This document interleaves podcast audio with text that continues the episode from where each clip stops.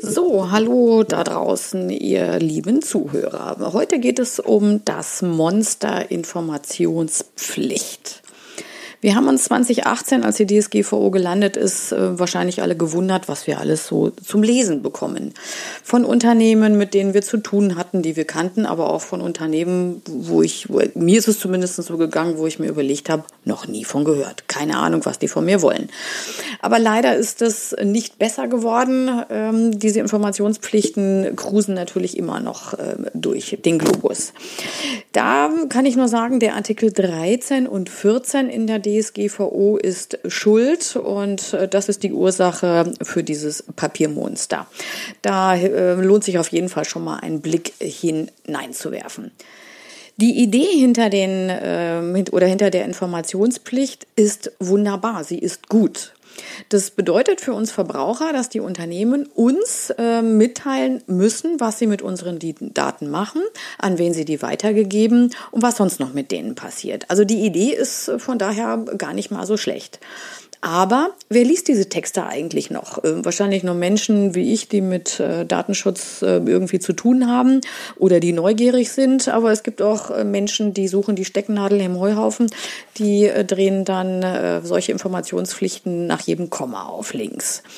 Aber ich würde mal sagen, das der, das Gros da draußen ist echt genervt von diesen Zetteln und zu lesen. Also das ist eigentlich so der, leider der schlechte Effekt an der ganzen Geschichte, dass es keinen mehr interessiert, was da eigentlich äh, drin steht.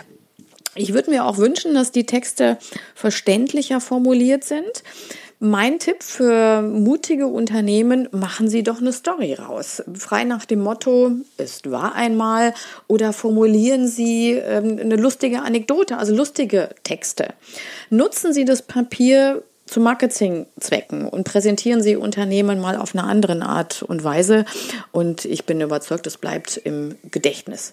Wer Inspirationen sucht, der darf auch gerne auf meiner Webseite mal äh, nachlesen in den Datenschutzhinweisen. Da ist ein bisschen was äh, versteckt. Die meisten Texte, die ich auch dann äh, zum Lesen bekomme, beruflich oder auch als äh, Verbraucher, also privat, sind sehr sperrig formuliert. Das ist immer der typische Juristensprech. Man hüpft von einem Artikel zur Rechtsgrundlage zum nächsten und das macht auch wirklich nicht so viel Spaß, äh, solche Texte zu lesen. In der DSGVO steht sogar einfache und verständliche Sprache. Also haben Sie vielleicht Mut, das Thema mal etwas anders anzugehen. So, nun zum Inhalt. Was äh, muss da eigentlich drinstehen? Diese Informationspflichten sind Kunden, Bewerbern oder auch unseren Mitarbeitern bei der Erhebung von Daten vorzulegen. Das heißt, ich muss mir mal Gedanken machen in meinem Unternehmen, wann habe ich den ersten Touchpoint zu eventuell Geschäftspartnern, äh, zu Mitarbeitern, zu wem auch immer. Und das ist der Moment, wo ich dann diese Informationspflichten über den Zaun werfen muss. Also es ist sogar eine, ist eine Verpflichtung. Das kann sein, wenn ich ein Angebot schreibe für den Kunden. Das kann auch sein, wenn ich ein Kontakteformular auf meiner Webseite verbaut habe. Also hier einfach mal schauen, wann habe ich an welchen Stellen die ersten Berührungspunkt äh, zu meinen Kunden, Mitarbeitern oder äh, zu wem auch immer. Und das ist genau die Stelle äh, der Informationspflichten. Hier ein Tipp, das ähm, war sogar mal abgestimmt oder ist sogar noch abgestimmt äh, auf einer Veranstaltung der ehemalige Präsident der bayerischen Aufsichtsbehörden. Da kam die Idee auf, packen Sie das doch in die Datenschutzhinweise auf die Webseite, eine separate Überschrift oben drüber und platzieren Sie einen Link in den E-Mail-Signaturen. Dann haben wir das Thema auch schon mal bei jeder E-Mail irgendwie mit im Boot. Auch hier weiß ich, wird nicht gelesen, aber uns kann im Prinzip ähm, keiner an die Karre fahren. Aber leider ist es mit, diesem, äh, mit dieser Einstelle nicht getan. Die Behörden akzeptieren äh, nicht, also one for all, also ein Dokument für alles, sondern erwarten spezifische Texte für das jeweilige Verfahren, wenn es denn notwendig ist. Somit würde ich mal vermuten, dass in den Unternehmen mehrere Informationen zu den Informationspflichten auch äh, unterwegs sind. Zum Beispiel ein Text für Ihre Kunden, ein Text für Ihre Bewerber und auch einen Text für Ihre Mitarbeiter und Mitarbeiterinnen. Also hier einfach mal schauen im Unternehmen, äh, wo habe ich Prozesse, wo ich da noch äh, diese Informationspflichten über den Zaun werfen darf, muss, soll, kann. So, nun zu den Einzelheiten. da lohnt sich wirklich auch ein Blick in diese beiden Artikel 13 und 14 der DSGVO. Also die finden Sie dann auch äh, in den klassischen Suchmaschinen. Das heißt, auf diesen Informationspflichten ist zuerst der Verantwortliche zu nennen, also Kontaktdaten. Das ist wahrscheinlich Ihr Unternehmen, ähm, E-Mail-Adresse, Telefonnummer ähm, oder je nachdem. Es kann auch sein, wenn Sie einen Prozess haben, wo Sie mit einem anderen Unternehmen in der gemeinsamen Verantwortlichkeit stehen, dann ist auch das zu nennen. Aber das meiste wird wahrscheinlich so sein, dass Sie verantwortlich sind also da Ihre Kontaktadressen äh, nennen. Dann, wenn Sie einen Datenschutzbeauftragten haben, ist auch der mit Kontakt oder die mit äh, Kontaktadresse zu nennen. Und der zweite Punkt ist der sogenannte Zweck. Und der Zweck ist eigentlich der wichtigste Punkt auf den Informationspflichten.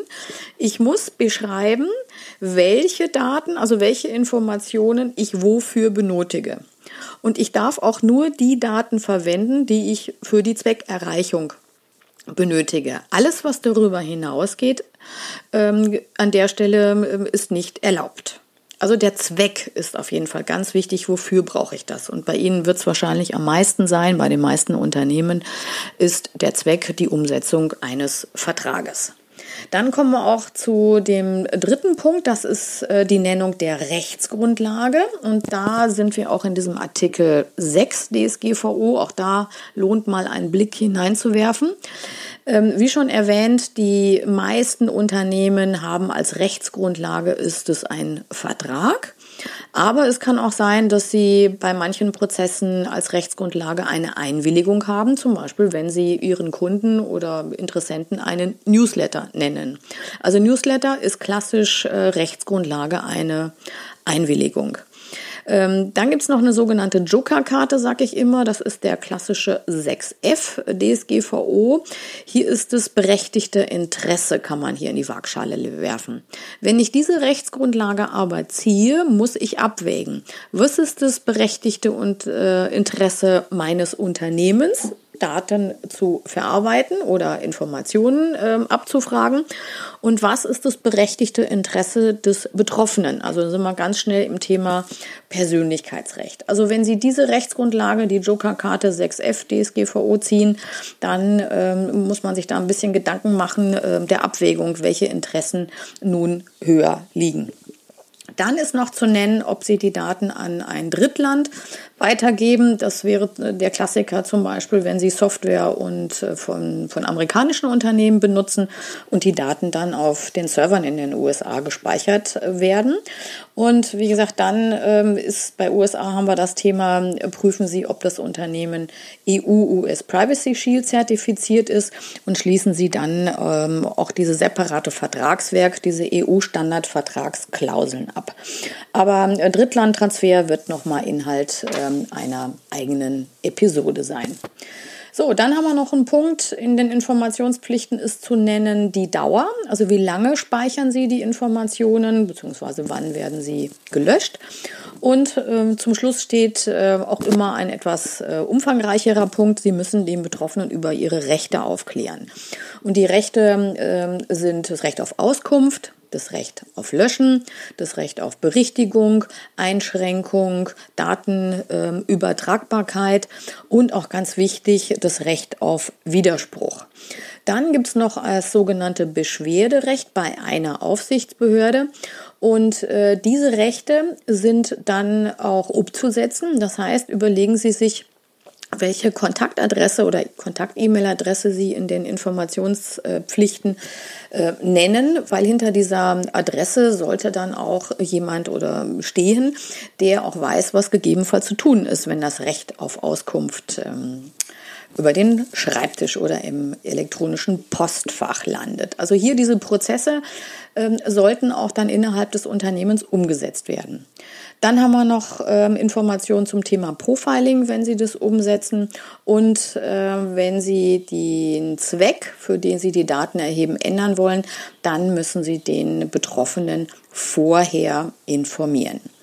Der Unterschied zwischen dem Artikel 13 und 14 ist die Quelle. Der Artikel 13 umfasst quasi die Erhebung bei dem Betroffenen selbst und der Artikel 14 der ähm, ist einschlägig, wenn die Daten nicht selbst erhoben werden bei dem Betroffenen oder wenn sie dem von irgendeinem Dritten, von einem anderen Unternehmen bekommen. Und hier müssen Sie dann auch die Quellen nennen. Es gibt genug Mustervorlagen, die Sie ähm, im großen, weiten Netz äh, finden, äh, zum Beispiel auf den Seiten der Aufsichtsbehörden, dann äh, eventuell auf den Webseiten von Verbänden und es gibt auch durchaus Unternehmen, die stellen äh, kostenfreie Generatoren zur Verfügung.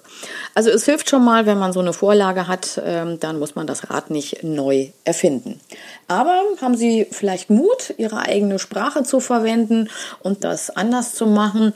Und ich bin fest von überzeugt oder ich habe die Hoffnung, dass diese Texte dann auch äh, gelesen werden. Und Sie haben als Unternehmen auch eine gute Chance, äh, einen bleibenden Eindruck bei Ihrem Kunden zu hinterlassen. So, das waren die Informationen zu dem leidigen Thema Informationspflichten. Äh, wer mag, kann gerne auf meiner Webseite in den Datenschutzhinweisen stöbern, um sich Inspiration zu holen. Ähm, ansonsten eigene Kreativität hilft dann auch schon mal. Also bis dann und dann würde ich mich freuen, Sie bald mal wieder zu hören. Ciao und Servus.